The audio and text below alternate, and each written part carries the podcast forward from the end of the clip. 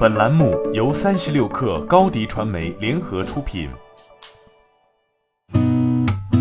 八点一刻，听互联网圈的新鲜事儿。今天是二零二一年四月二十五号，星期天。您好，我是金盛。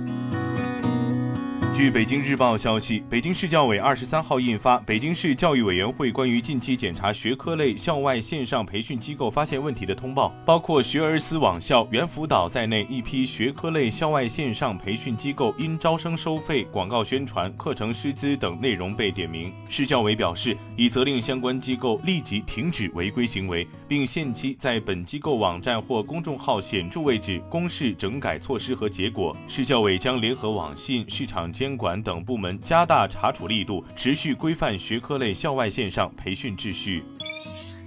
三十六氪获悉，日前，盒马总裁侯毅表示，二零二一年将大力发展 X 会员店，今年将新开十家盒马 X 会员店。六月，北京首家 X 会员店开门纳客。近日，上海浦东新区盒马 X 会员店内视听品类门店何晶晶开业，和品牌又添新丁。盒马方面表示，这是多元化探索的开端。除了生鲜，盒马拥有全品类竞争力。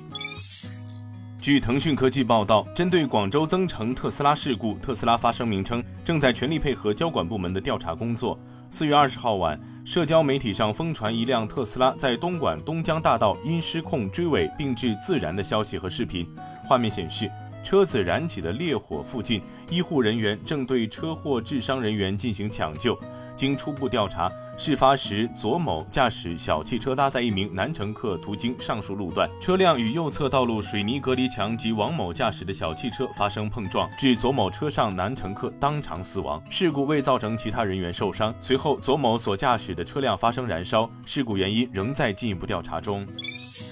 据财联社报道，五一将近，很多人即将开启假期模式。专家预计，今年五一旅游人次有望突破二零一九年同期水平，超过两亿人次。目前，火车票、机票、景区门票等正迎来预订高峰。平台数据显示，截至四月二十二号，五一期间机票、酒店、门票、租车的订单量较二零一九年同期分别增长了百分之二十三、百分之四十三、百分之一百一十四和百分之一百二十六。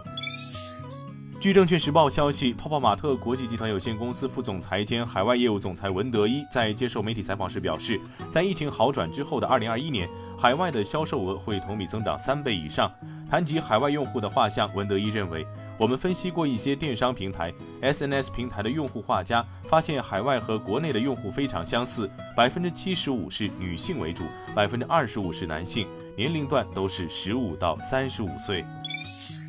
据财联社报道，由于原材料价格的上涨和显示面板供应紧张，平板电视的价格出现了普涨。北京一家大型家电卖场负责人告诉记者，五一期间他们的平板电视销售均价将有所提高，均价从一季度的三千六百元提高到四千元。偏光片是平板电视面板的核心显示材料，在全球最大的偏光片生产企业，一季度的销售额同比增幅在百分之二十以上，处在满产满销的状态。业内人士预计，从面板价格来看，考虑到玻璃基板等原材料缺货仍在持续，叠加面板需求端淡季不淡，电视面板涨价将延续一段时间。液晶面板供需紧张或将贯穿二零二一年全年，有机构预测供求紧张会延续到今年第三季度。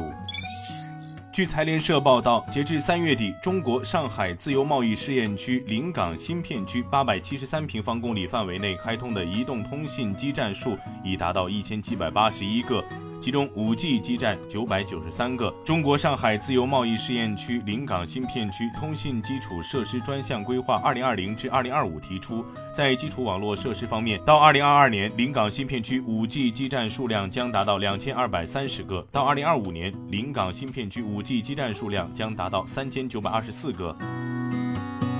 今天咱们就先聊到这儿，我是金盛，八点一刻，咱们明天见。